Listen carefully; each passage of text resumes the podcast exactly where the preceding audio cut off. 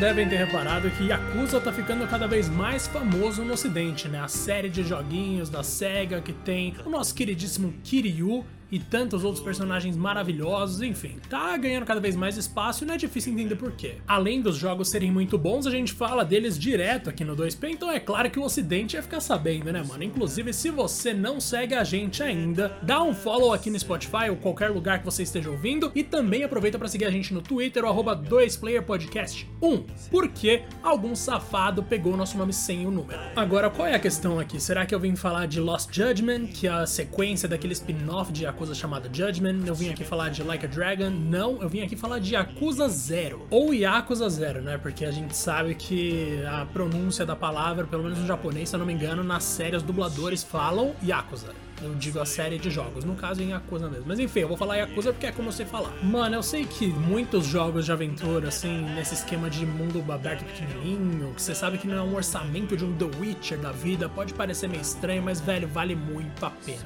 Em primeiro lugar, porque ver a história do Kazuma Kiryu, tipo, antes do Yakuza 1, antes de tudo que a gente já tinha visto, é sensacional. Como muitas pessoas aqui já devem saber pelo tanto de vezes que eu falei. Meu primeiro Yakuza foi o 6, na real, e o 0 foi o segundo. Eu não joguei o 7 ainda, nem o Judgment mas o que eu posso falar com certeza é que Yakuza Zero é uma delícia, cara. Vamos lá, a gente tem dois personagens ali jogáveis, né? A gente tem o queridíssimo Kazuma Kiryu, óbvio, que a gente sabe que é o protagonista até o 6, e o Gojo, aliás, Goro Majima, que é o segundo Goro mais famoso dos games, porque o primeiro é aquele bichão de quatro braços maravilhoso de Mortal Kombat. Mas enfim, qual é o ponto aqui? Mano, Yakuza Zero tem um sistema de combate divertidíssimo, com vários estilos diferentes de gameplay para você abordar ali com Kazuma ou com Goro. Cada um deles, inclusive, tem as próprias variações, então você vai ter muito tipo de golpe para explorar. Em vez de ser aquelas porradinhas que você nem sabe se tá pegando no cara porque os corpos não reagem de acordo e a coisa claramente mostra uma reação de um corpo atingido da maneira que deveria ser atingido, isso é maravilhoso. E mano, são muitos inimigos para você dar porrada, então tipo, você tá andando de boa na rua, do nada você tromba com um grupo de, de trombadinha, de repente você enfrenta uns caras de terno de uma organização secreta ou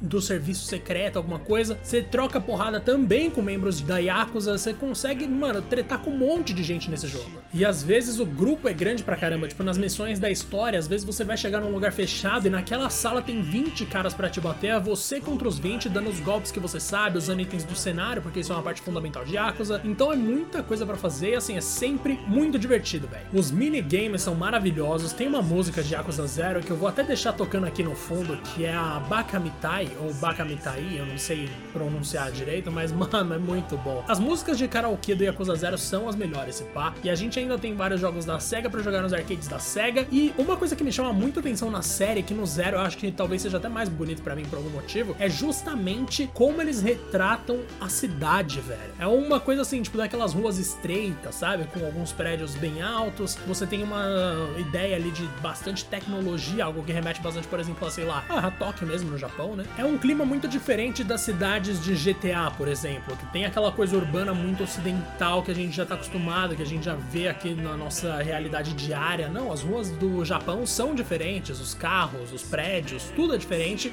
Em Akos a gente tem essa perspectiva, mas não pela ótica da era que eles chamam de Sengoku, né, se eu não me engano. Enfim, vou chamar de período Sengoku, mas é aquele que vem depois do período feudal do Japão. Porque é esses dois períodos são os mais retratados sempre que a gente tem um jogo japonês, mas nesse caso aqui não é nem futuristão numa realidade distante, distópica e tal, nem no passado, é só tipo o Japão meio que contemporâneo nosso, sabe? No caso caso de Yakuza Zero especificamente é um pouco mais antigo porque é nos anos 80, mas mesmo assim é um Japão que a gente veria se a gente fosse para lá, imagino, pelo menos visualmente, esteticamente parece bastante autêntico. E aí você tem lá suas árvores de habilidade, algumas histórias muito engraçadas com alguns NPCs. Infelizmente, é claro que tem aquelas limitações de orçamento que acabam limitando um pouco a experiência, né? Por exemplo, não tem dublagem em todas as interações. Às vezes você vai trombar com umas missões assim meio besta que você não quer fazer, mas mesmo assim, cara, Yakuza Zero é o jogo mais completo de toda a saga Yakuza então, assim, se você não manja nada da série, ou se você terminou Like a Dragon recentemente, e você tá pensando, pô, será que vale a pena recomeçar lá do início do zero? Gente, vale, pelo amor de Deus, faz isso. O único problema, eu diria, é que você não vai, tipo, mano, depois do zero, as experiências tendem a decair em vez de subir, de escalonar, tá ligado? Talvez com exceção do 7, mas assim, no geral, o zero é o melhor de todos, e isso é um, parece ser um meio que uma unanimidade entre os fãs. Inclusive, eu diria que Yakuza é uma das últimas séries daquelas que premiam a gente com uma cutscene, sabe? Quem jogava muito Final Fantasy na época do PS1 provavelmente vai entender o que eu tô falando. Você joga, joga, joga naqueles gráficos questionáveis ali, que na época podia até parecer legal, mas a gente já sabia que tinha coisa melhor, no caso CGs, que eram muito mais legais. E o grande prêmio do jogador, digamos que é ver uma cutscene. Quando você vê uma cutscene, significa que a história andou pra frente, que você fez as coisas certas. Quando eu não falava inglês lá atrás e, tipo, eu jogava Final Fantasy sem entender nada, a cutscene era o meu prêmio, porque quando entrava uma cena eu sabia que eu tinha chegado no lugar certo e feito a coisa certa. No caso de Yakuza Zero, a barreira idiomática não existe. Claro que assim, o jogo não tá traduzido para português, mas se você fala inglês, você vai conseguir se virar tranquilo. Mas mesmo assim, por não ser um jogo com aquele orçamento absurdo de um Final Fantasy VII Remake, por exemplo,